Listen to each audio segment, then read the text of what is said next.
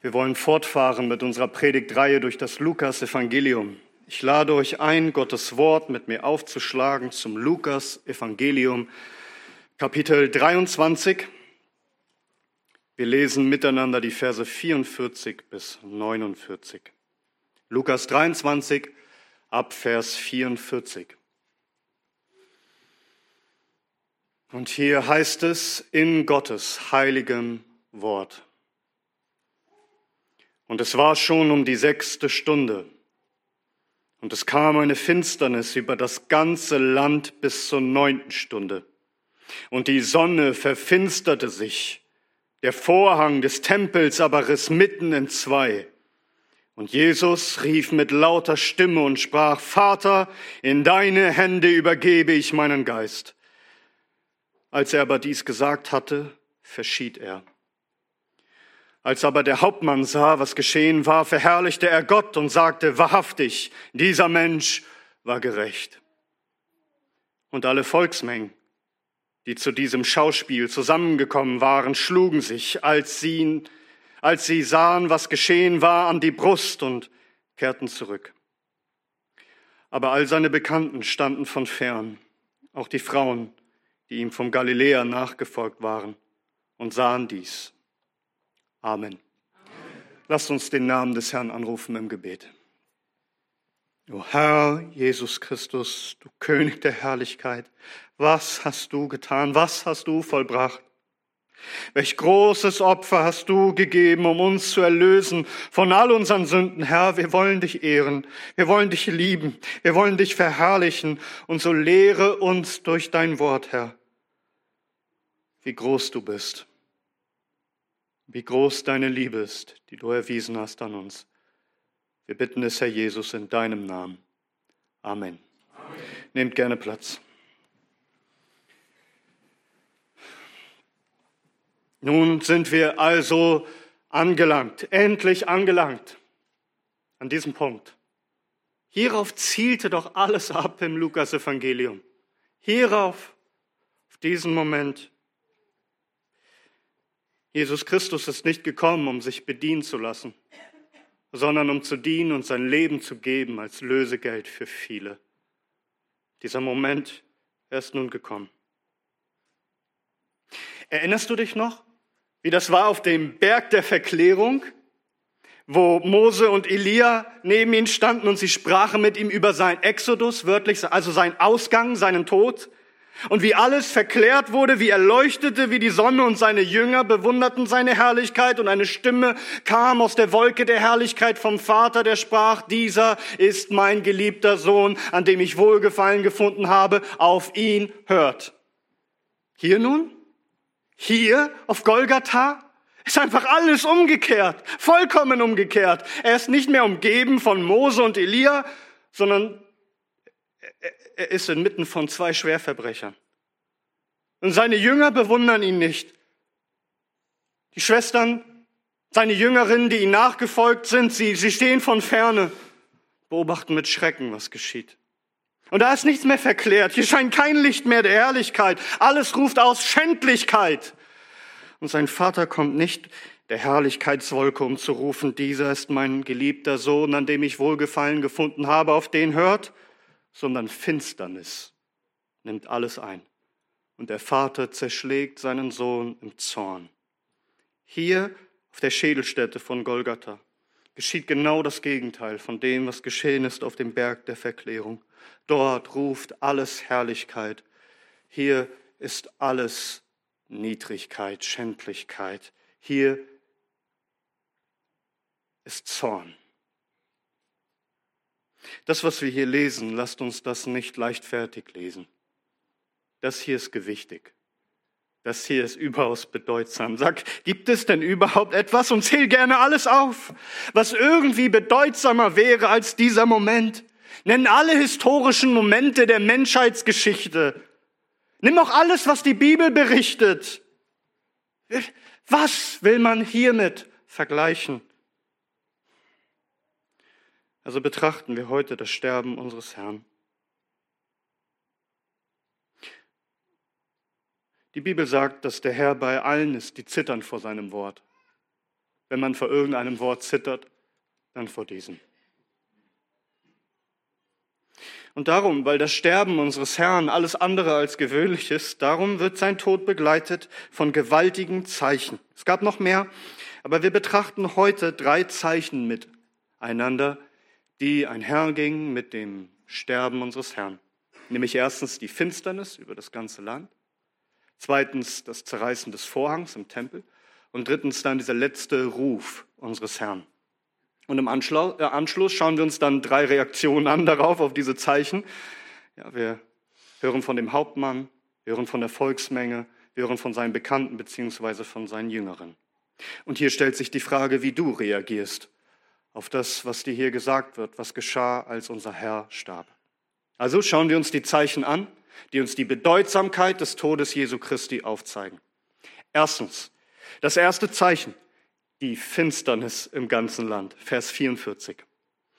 Und es war schon um die sechste Stunde und es kam eine Finsternis über das ganze Land bis zur neunten Stunde und die Sonne verfinsterte sich. Was geschieht hier? Also unser Herr wurde ungefähr um neun Uhr am Morgen gekreuzigt. Drei Stunden lang wurde er verhöhnt und verspottet von den Menschen. Und plötzlich am Mitten des Tages, Mittagszeit 12 Uhr, als die Sonne eigentlich am höchsten Punkt steht, ihren höchsten Stand erreicht hat und wo sie eigentlich am hellsten leuchtet, entsteht plötzlich eine Finsternis. Drei Stunden lang, bis circa 15 Uhr. Die Sonne schien nicht mehr, und zwar im ganzen Land. Was meinst du, was für ein Schrecken über die Menschen gekommen ist, dass es am Mittag plötzlich stockfinster wird, du siehst deine Hand vor Augen nicht mehr, die Leute suchen sich irgendwo Fackeln und Lampen. Was ist hier los? Und klar ist, dass das keine natürliche Sonnenfinsternis gewesen sein kann. Die längste, die, glaube ich, je gemessen wurde, ging in ungefähr sieben Minuten. Außerdem fand die Kreuzigung statt am Passafest und da, dieses Fest geschieht am Vollmond. Und wenn du etwas astronomisches Wissen besitzt, dann weißt du, dass bei Vollmond sich der Mond auf der anderen Seite der Erde befindet und es gar keine Sonnenfinsternis geben kann. Es gibt vielleicht noch die Möglichkeit von einem Sandsturm oder von einem Vulkanausbruch mit irgendwelchem Staub und so weiter. Aber landesweit und so lange, es gibt keine Möglichkeit, dieses Phänomen hier irgendwie natürlich zu erklären. Kein Naturphänomen ist bekannt, das auf so lange, geografisch so weit ausgeprägte Weise Finsternis hervorrufen könnte. Es ist eindeutig ein übernatürliches Phänomen, ein Zeichen was die kosmischen Ausmaße des Ganzen, was hier geschieht, unterstreichen soll. Das war sogar auffällig, nicht nur für die Schreiber der Heiligen Schrift, sondern auch für griechische und römische Geschichtsschreiber, die auch diese Finsternis mitbekommen haben. Tertullian, ein christlicher Schriftsteller aus der alten Kirche, der hat so 200 nach Christus geschrieben und er benutzt das in seiner Apologie. Er sagt, ihr könnt selber, ihr Römer, ihr Griechen, ihr könnt selber nachschauen in euren Archiven. Da steht geschrieben von dieser Finsternis. Und auch der Märtyrer Lukian von Antiochia, der beruft sich in seiner Verteidigungsrede vor den Kaiser auf diesen Moment. Ihr selbst habt den Bericht der Welt, des weltweiten Zeichens immer noch in euren Archiven. Tatsächlich waren die Chinesen auch sehr akribisch darin, Sonnenfinsternisse aufzuschreiben. Und tatsächlich zu dieser Zeit, berichteten sie, gab es eine Sonnenfinsternis, die als so schlechtes Omen gewertet wurde, dass der Kaiser sagte, es ist seine Schuld. Er muss, er muss für seine Schuld einstehen vor dem Volk. Die Völker waren in Angst und Schrecken. Aber das hier ist jetzt nicht einfach historisch bloß. Das hier ist gewaltig und bedeutsam. Aber was bedeutet es? Bedeutet es, dass der Kaiser von China schlecht regiert hat? Oder war das einfach ein schwarzer Moment der Menschheitsgeschichte, wo sich zeigt, wie böse der Mensch ist und darum wird alles finster? Oder, oder heißt das, jetzt hat die Finsternis die Macht, jetzt ist die Stunde des Satans? Oder bedeutet das, alles, die Natur, die Sonne, alles trauert, weil Jesus nun stirbt? Oder kann der Vater im Himmel hier nicht mit anschauen, was passiert und, und darum soll alles dunkel werden? Oder ist das Leiden Jesu zu heilig, als dass man es anschauen dürfte und darum verdeckt Gott es für uns? Was hat es denn nur zu bedeuten? Nun zunächst einmal ist sehr deutlich, dass die Finsternis in der Heiligen Schrift ein Zeichen des Gerichts ist. Drei Stunden lang haben die Menschen ihren Zorn über Jesus am Kreuz ausgeschüttet. Doch jetzt betritt der allmächtige Vater die Bühne. Die Mittagssonne, die hoch oben in voller Stärke leuchtet, wird plötzlich pechschwarz. Alles dunkel zur Mittagszeit im ganzen Land. Noch einmal, was hier geschieht, ist das Gegenteil von dem, was auf dem Berg der Verklärung geschah. Kein verherrlicht seinem Licht, keine Stimme, die ihn ehrt. Jetzt kommt, was Christus so gefürchtet hat im Garten Gethsemane, wo schon der bloße Gedanke daran ihn schon dazu gebracht hat, dass er fast tot umgefallen ist. Märtyrer wurden gekreuzigt und wurden qualvoll hingerichtet. Aber niemand von ihnen musste das erleiden, was nun kommt über Christus. Nein, jetzt kommt im Vollmaße das, was Christus so gefürchtet hat im Garten. Denkt daran, dass die Juden gerade Passafest feierten. Das Passafest, wo sie feierten, dass Gott sie mit mächtiger Hand aus Ägypten herausgeführt hat und wie der Herr Ägypten schlug mit Plagen. Die neunte Plage, bevor die, der Erstgeborene getötet wurde. Exodus 10, Vers 21. Da sprach der Herr zu Mose, strecke deine Hand gegen den Himmel aus dann wird eine solche Finsternis über das Land Ägypten kommen, dass man die Finsternis greifen kann. Und Mose streckte seine Hand gegen den Himmel aus. Da entstand im ganzen Land Ägypten eine dichte Finsternis drei Tage lang. Man konnte einander nicht sehen und niemand stand von seinem Platz auf drei Tage lang. Aber alle Söhne Israel hatten Licht in ihren Wohnsitzen. Ein Land drei Tage lang in Finsternis eine übernatürliche, dichte Finsternis, die alles einhüllte, die so tief war, dass man sie förmlich greifen konnte. Warum? Weil dies das Zorngericht des allmächtigen Gottes ist. Er schlägt Ägypten. Finsternis bedeutet Gericht. Zephania Kapitel 1 Abvers 14. Nahe ist der große Tag des Herrn. Er ist nahe und eilt sehr. Horch! Der Tag des Herrn ist bitter. Das schreit selbst der Held. Ein Tag des Grimms ist dieser Tag, ein Tag der Not und der Bedrängnis, ein Tag des Verwüstens und der Verwüstung, ein Tag der Finsternis und der Dunkelheit, ein Tag des Gewölks und des Wolkendunkels. Amos Kapitel 5, Vers 18. Wehe denen, die den Tag des Herrn herbeiwünschen. Wozu soll er euch denn der Tag des Herrn sein? Er wird Finsternis sein und nicht Licht. Wird so nicht der Tag des Herrn Finsternis sein und nicht Licht? Ja, Dunkelheit und nicht Glanz ist ihm eigen. Die Finsternis bedeutet, Gott kommt zum Gericht. Er kommt, um seinen ganzen Zorn auszugießen. All die alten Prophezeiungen, wenn Gott seinen Zorn voraussagt, so wird er kommen in Finsternis. In Amos Kapitel 8 heißt es sogar explizit, an jenem Tag wird es geschehen, spricht der Herr, Herr, da lasse ich die Sonne am Mittag untergehen und bringe Finsternis über die Erde am lichten Tag. Und ich verwandle eure Feste in Trauer und eure Gesänge in Totenklage und bringe auf alle Hüften Sacktuch Tuch und auf jeden Kopf eine Glatze. Und ich mache es wie bei der Trauer um den einzigen Sohn, und das Ende davon wie einen bitteren Tag. Göttliches Gericht. Ein Gericht, das mit Angst und Schrecken und Trauer einhergeht, wie als würde sich die Sonne in Sacktuch hüllen vor Trauer. Denn das Gericht ist gekommen, ein bitterer Tag, wie die Trauer um einen einzigen Sohn. Drei Stunden lang kommt der Zorn des Vaters in solch schwerer, gewichtiger Weise über Christus, dass er nun stirbt für alle Sünden aller Gläubigen an allen Orten zu allen Zeiten. Es heißt in der Offenbarung, dass eine unzählbare Schar gerettet wird. Christus trägt in diesem Moment ihre unzähligen Höllen, die sie verdient haben. Alles wird auf einmal über ihn ausgegossen. All die ewigen Höllen, die wir verdient haben, alles kommt über ihn. Was hier geschieht, ist gewaltig. In diesen drei Stunden, verborgen vor den Augen der Menschen, durchlebt er das ganze Ausmaß des Zornes Gottes. Welch ein Schrecken, welch eine Zermalmung, welch eine Qual muss er durchstanden haben in diesen drei Stunden. Wir haben nicht ansatzweise eine Ahnung davon, was er durchstehen musste für uns. Es ist verborgen vor unseren Augen. Es übertrifft auch alles menschliche Fassungsvermögen. Die Finsternis hier ist nicht Gottes Abwesenheit und Zurückziehen, weil er nicht zusehen könnte, wie es seinem Sohn ergeht. Diese Finsternis, diese Finsternis hier ist Gottes Anwesenheit zum Zorn, zum Gericht über seinem Sohn. Er erduldet Unvorstellbares.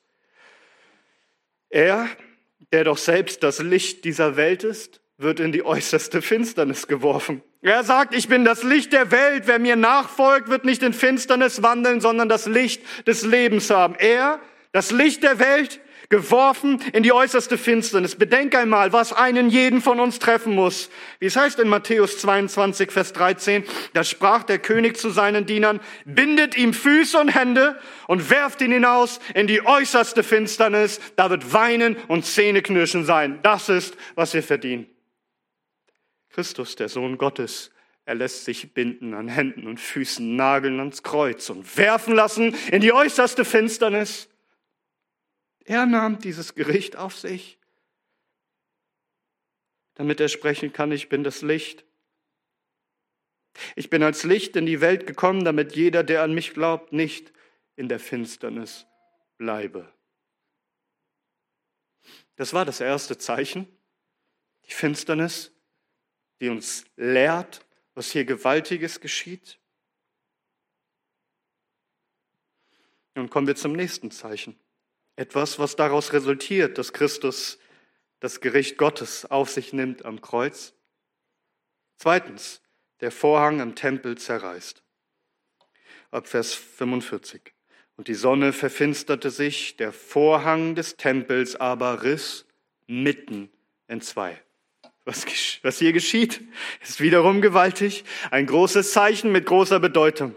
Und zu verstehen, was hier passiert, müssen wir gedanklich ziemlich weit zurückreisen, genauer gesagt an die Anfänge der Menschheit.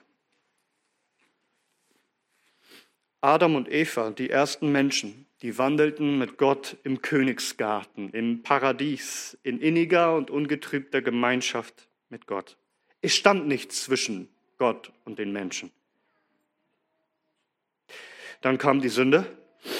Die Beziehung zu Gott wurde gestört. Gott wurde uns entfremdet. Wir versteckten uns vor dem Herrn. Die Gemeinschaft war zerstört und wir wurden des Paradieses verwiesen. Der Eingang des Garten Eden, wo der Baum des Lebens stand, um ewig zu leben, wurde hinfort bewacht, abgeschirmt von schirmenden Cherubim mit flammenden Schwertern. Genesis 3, Vers 24. Und er trieb den Menschen aus und ließ östlich vom Garten Eden die Cherubim sich lagern und die flammenden und die Flamme des zuckenden Schwertes den Weg zum Baum des Lebens zu bewachen. Es erwartet einen jeden der Tod, der versucht nun einzudringen in dieses Paradies zum Baum des Lebens. Eine Trennwand wurde aufgerichtet. Wir haben nicht mehr das Leben. Wir können nicht mehr so in die Gemeinschaft, in die ungetrübte Gemeinschaft mit unserem Gott. Wir sind nun Sünder. Wir sind unwürdig und unrein. Und später, unser Gott ist so gnädig und barmherzig, dass er später in seiner Gnade ein Abbild von diesem Königsgarten bauen ließ, den Tempel. Der Zelt der Begegnung, die Begegnungsstätte. Und alles in diesem Heiligtum war verziert mit floralen Elementen, weil alles erinnert an diesen Garten. Aber selbst hier gibt es noch eine Trennung. Es sollte einen Vorhang geben.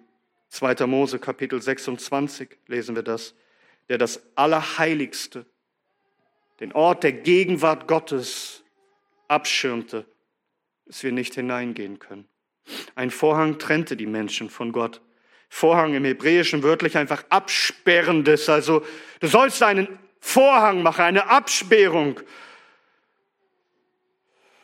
Und du musst wissen, was auf diesen Vorhang in der Stiftshütte und im Tempel eingenäht war. Bilder, nämlich von Cherubim, Sie stehen am Eingang.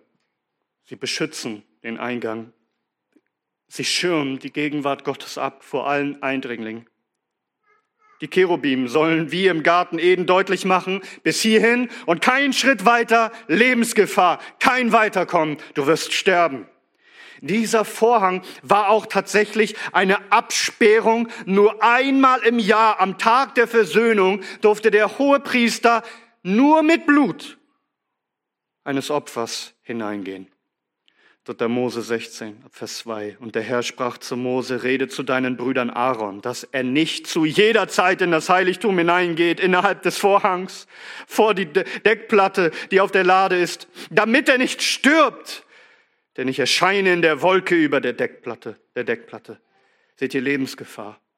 Einmal im Jahr, nur mit Blut, und durch all die Jahrhunderte blieb diese Absperrung, diese gewaltige Kluft, diese Trennung. Wir können Gott nicht nahen, wir werden sterben. Es steht etwas Gewaltiges zwischen uns und Gott.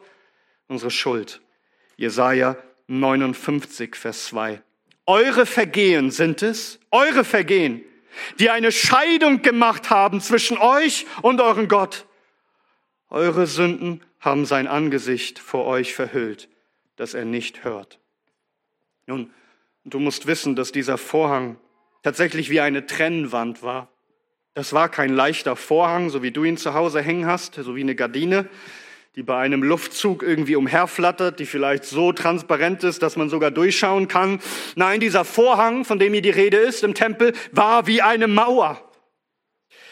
Der Geschichtsschreiber Josephus, der den Tempel kannte, er berichtet uns auch andere jüdische Quellen und wir haben ja auch die Anweisung in der Heiligen Schrift. Aber dieser Vorhang war wohl etwa so mehr als 18 Meter hoch, viele Meter breit und ungefähr 10 Zentimeter dick, eine Handbreit dick. Dieser Vorhang, der war gezwirnt und damit besonders reißfest. Das heißt, es brauchte viele, viele Männer, um ihn überhaupt zu bewegen. Josephus beschreibt, dass man im Grunde, wenn man diesen Vorhang beiseite schieben wollte, Pferde brauchte, die mit Seilen das zurückschieben. Da flatterte nichts umher. Wir können uns gar nicht vorstellen, wie schwer dieser Vorhang war. Dieser Vorhang ist so robust, so schwer, so kräftig, so reißfest, dass man ihn durch Menschenhand nicht einfach bewegen kann, geschweige denn zerreißen kann. Das ist wie eine Mauer. Das ist eine Trennwand.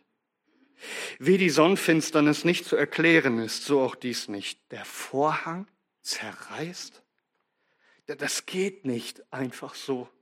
Jesus starb. Das war die Zeit des Gebets, wo die, wo die Priester gerade im Tempel waren. Und als sie ihren Dienst dort verrichten, mit einem Mal zerreißt der, Tem der, der Vorhang im Tempel. Plötzlich, ohne dass eine Menschenhand den Vorhang auch nur berührt hätte, zerreißt er. Und wir erfahren aus den anderen Evangelien, dass es ein gewaltiges Erdbeben gab. Und der Vorhang zerriss von oben nach unten. Es ist klar ein Werk Gottes. Nicht von unten nach oben, von oben nach unten. Was hier geschieht, ist Gottes Werk. Wir können uns gar nicht vorstellen, wie bedeutsam und auch wie schrecklich das gewesen sein muss für die Juden, das zu erleben. Die Finsternis, weißt du, die kannst du versuchen noch irgendwie wegzuerklären. Aber das, Gott zerreißt im Tempel diesen gewaltigen, unzerstörbaren Vorhang. Was heißt das nun? Und das heißt, dass der Vorhang nun beseitigt ist. Das heißt, dass du nun hindurchgehen kannst, dass die Cherubim Platz machen und dich hindurchlassen und der Durchgang frei ist. Hier, was seit dem Garten Eden nicht mehr möglich war, ist durch das Leiden und Sterben unseres Herrn nun vollbracht. Dadurch, dass er die Finsternis getragen hat, den ganzen Zorn Gottes. Er hat die Scheidewand, die zwischen uns und Gott stand, durch sein Blut. Diese Trennwand hat er beseitigt. Der Zutritt ist nun frei. Die Cherubim halten uns nicht mehr auf. Christus ließ sich nämlich schlagen durch das blitzende Schwert. Sacharja Kapitel 13. Das Schwertlied. Wach auf, Schwert, gegen meinen Hirten, gegen den Mann, der mein Gefährte ist, spricht der Herr der Herrscharen. Schlage den Hirten. Er hat sich schlagen lassen mit dem zuckenden Schwert des Zornes des allmächtigen Gottes, damit wir eintreten dürfen zum Baum des Lebens, der er selbst ist, um ewige, ungetrübte Gemeinschaft zu haben mit Gott im Allerheiligsten, dass nichts mehr zwischen uns und unserem Gott steht. Der Weg ist frei. Und so lehrt der Hebräerbrief, Hebräer Kapitel 10 ab Vers 19. Da wir nun, Brüder, durch das Blut Jesu Freimütigkeit haben zum Eintritt in das Heiligtum, den er uns eröffnet hat als einen neuen und lebendigen Weg durch den Vorhang, das ist durch sein Fleisch. Jesus Christus, er opferte sich selbst, er wurde zerrissen förmlich und so wurde er zum Weg, zum lebendigen Weg durch den Vorhang hindurch, durch das Blut Jesu Christi haben wir Einlass in das Allerheiligste. Hebräer 10, Vers 22. So lasst uns hinzutreten mit wahrhaftigem Herzen, in voller Gewissheit des Glaubens. Nicht mehr zweifeln, nicht mehr zögern, sondern völlig überzeugt, dass wir nun Einlass haben in das Allerheiligste bei dem allerheiligen Gott was empfangen wir hier durch Christus? Hebräer 4, Vers 16. Lasst uns nun mit Freimütigkeit hinzutreten zum Thron der Gnade, damit wir Barmherzigkeit empfangen und Gnade finden zur rechtzeitigen Hilfe. Keine Gefahr mehr, kein Schwert, kein Tod, kein Gericht, keine Verdammnis, sondern nur Barmherzigkeit, Vergebung und Freispruch. Leben, weil Christus alles an unserer Stadt für uns getragen hat. Das Zerreißen des Vorhangs bedeutet auch ein Ende von all den Opfern, von all dem Blutvergießen, von all diesen Opfergottesdiensten im Tempel. Ja, ein Ende des Tempels selbst. Er wurde einige Jahre später zerstört. Warum? Weil alles vollbracht ist. Jesus sagt, es kommt die Stunde, da werdet ihr nicht mehr anbeten auf diesem Berg, den Tempelberg oder auf jenen, die Samaritaner das geglaubt haben, sondern wer anbetet, wird in Geist und in Wahrheit anbeten.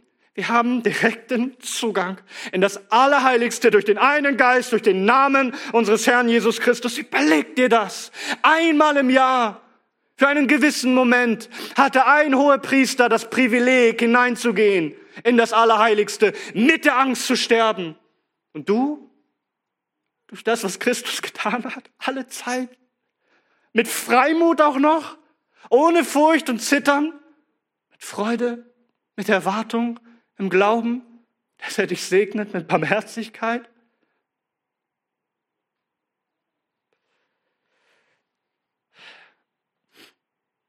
Als Christus zu dem sterbenden Verbrecher diese Zusage gab, heute wirst du mit mir im Paradies sein, denn nur weil er den Vorhang im Tempel zerreißen wird. Erfüllt dich dieser zerrissene Vorhang mit Dankbarkeit? Ist das etwas, was dich mit Jubel, mit wahrer Freude, mit wahrer Freimut erfüllt? Nun lass uns das dritte Zeichen ansehen. Der laute Ruf des Herrn. Vers 46. Und Jesus rief mit lauter Stimme und sprach, Vater, in deine Hände übergebe ich meinem Geist.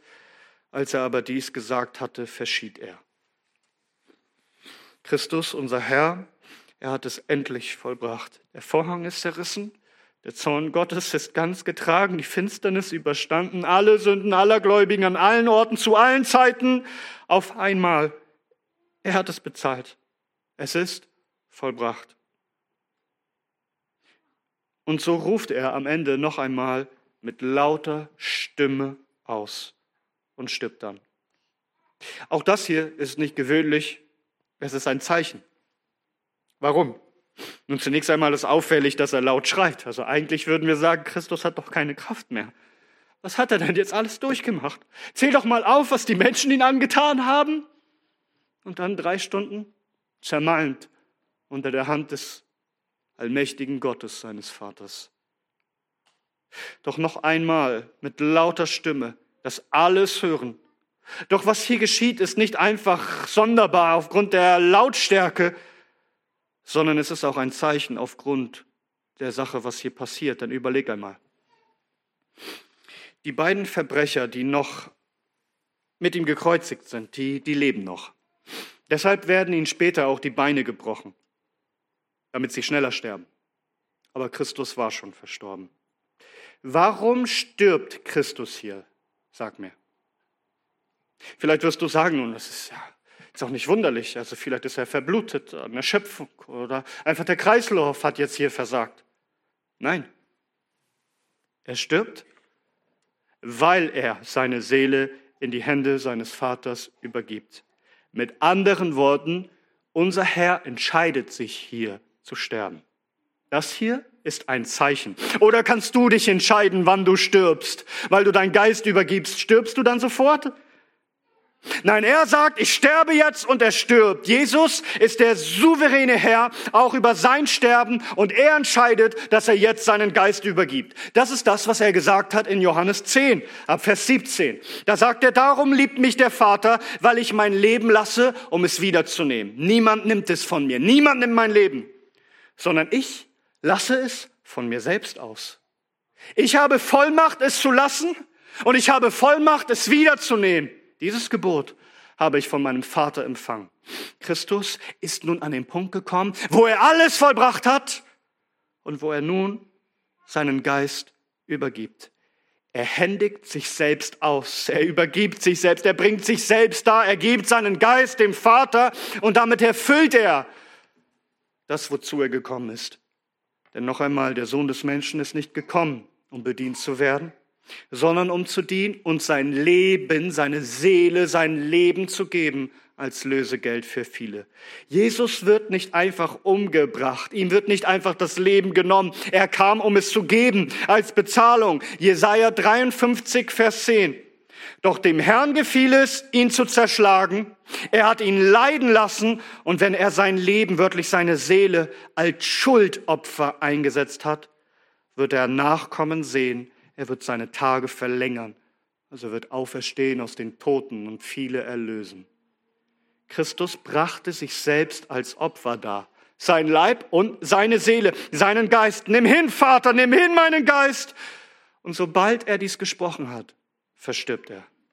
Das hier ist ein Zeichen, das alle hören sollen, alle sehen sollen. Er ruft laut und in dem Moment, wo er laut ruft, es ist vollbracht, er stirbt. Es ist ein Zeichen, aber es ist auch ein Zeugnis. Denn er ruft mit seinen letzten Worten voller Vertrauen seinen Gott an. Er zitiert hier eigentlich aus, Psalm 31, wo König David, der verfolgt wurde, auch betet einfach, in deiner Hand befehle ich meinen Geist. Aber dieser hier, Jesus, er ist größer als David. Er ruft seinen Gott an, aber wie? Als seinen Vater. Damit bekennt er am Ende, zum Abschluss, noch einmal, dass er was ist? Dass er der Sohn des lebendigen Gottes ist. Er ist völlig überzeugt im Tod. Dieser ist kein Schauspieler. Dieser ist der Sohn Gottes. Und nun, wie, wie soll man auf all das reagieren? Auf all diese Zeichen? Auf die Finsternis, auf den zerrissenen Vorhang, auf diesen wundersamen Tod Christi, der mit einem Schrei an den Vater endet. Wie reagieren die Menschen darauf? Und wir haben hier drei Personen bzw. Personengruppen und wir wollen uns anschauen, wie die Reaktion darauf aussieht. Erstens der Hauptmann, Vers 47. Als aber der Hauptmann sah, was geschehen war, verherrlichte er Gott und sagte wahrhaftig, dieser Mensch war gerecht. Dieser Hauptmann, das war der Befehlshaber über die Soldaten, die Christus schikaniert, erniedrigt, gekreuzigt, verhöhnt und verspottet haben.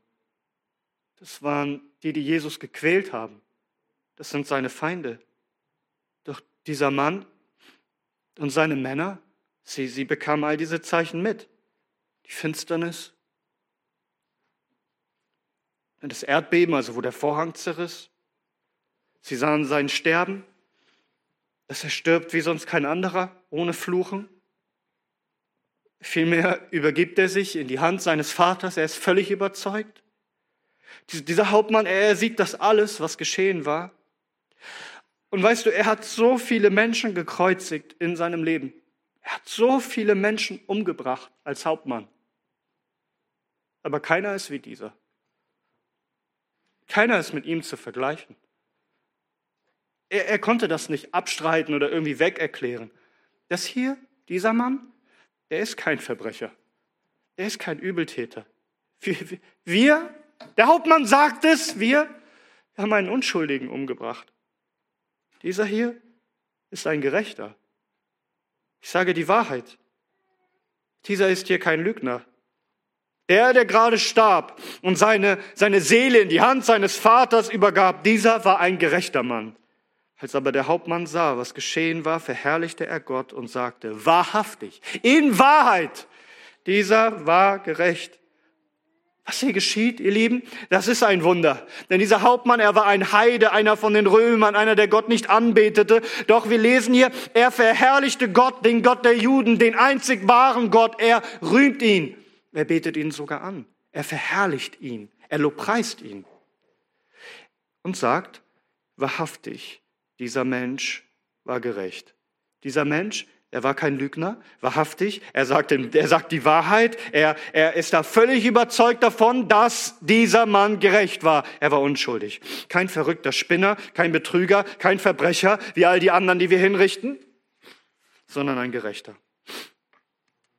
Wenn dieser ein Gerechter war, aber hingerichtet wurde dafür, dass er sich als Sohn Gottes sah und als König der Juden, was bedeutet das dann, was der Hauptmann hier noch sagt? Dann muss das die Wahrheit sein, dass das der Sohn Gottes ist, dass das der König der Juden ist.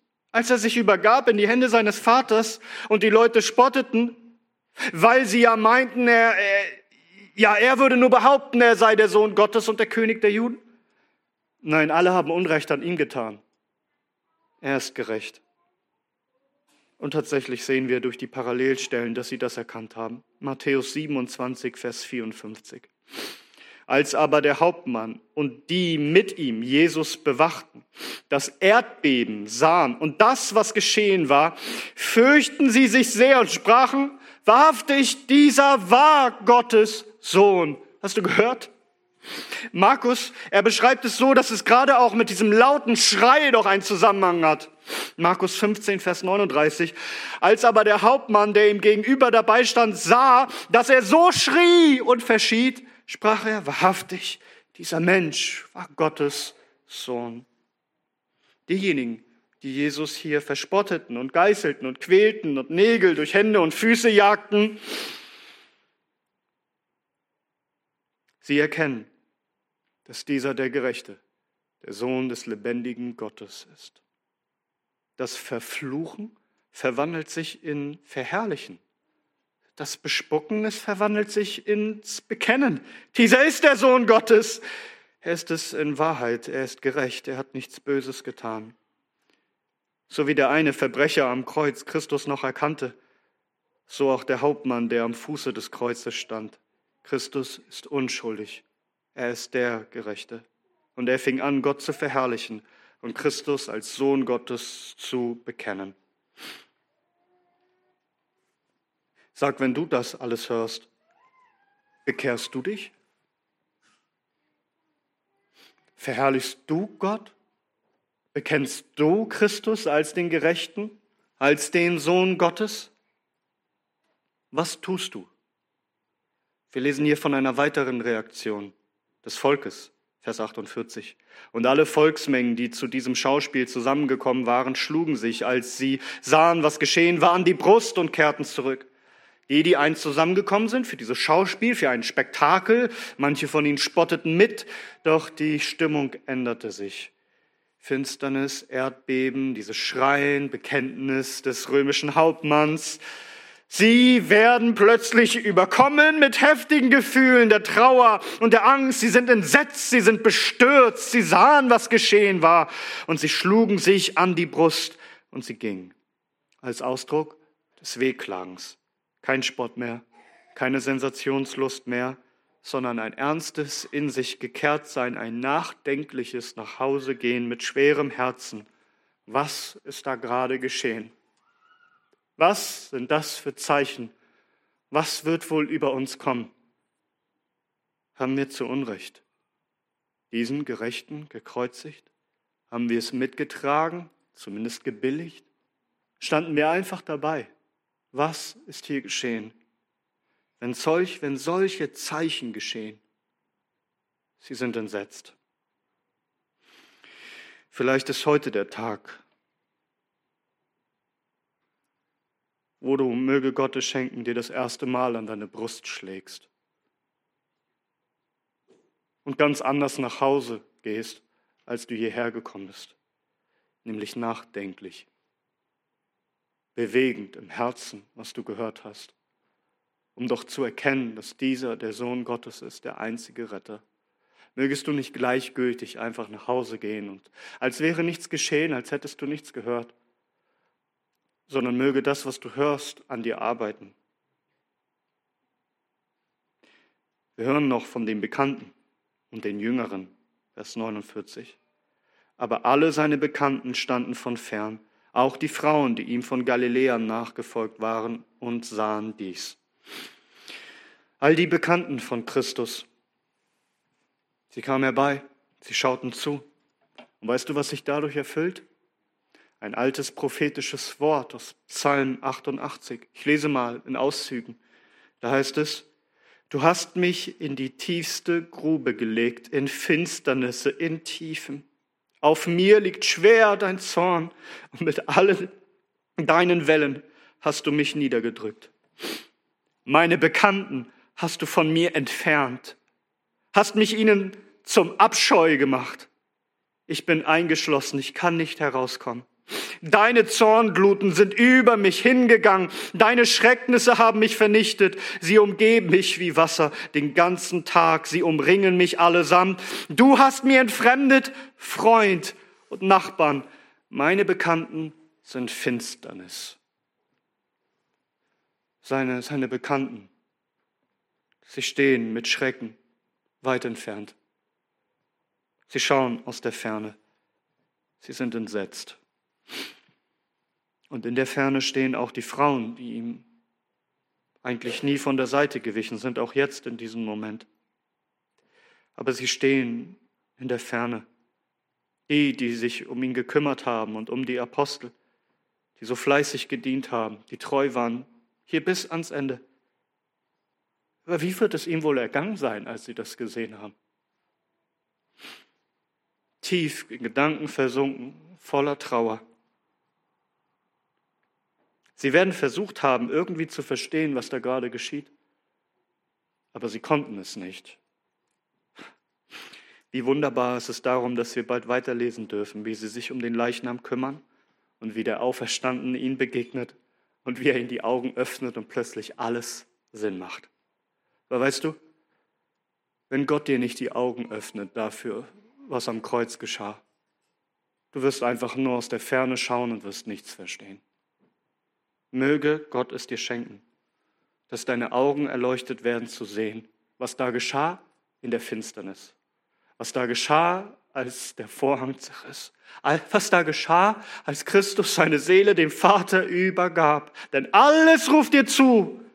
Dieser ist der Sohn Gottes, der einzige Erlöser.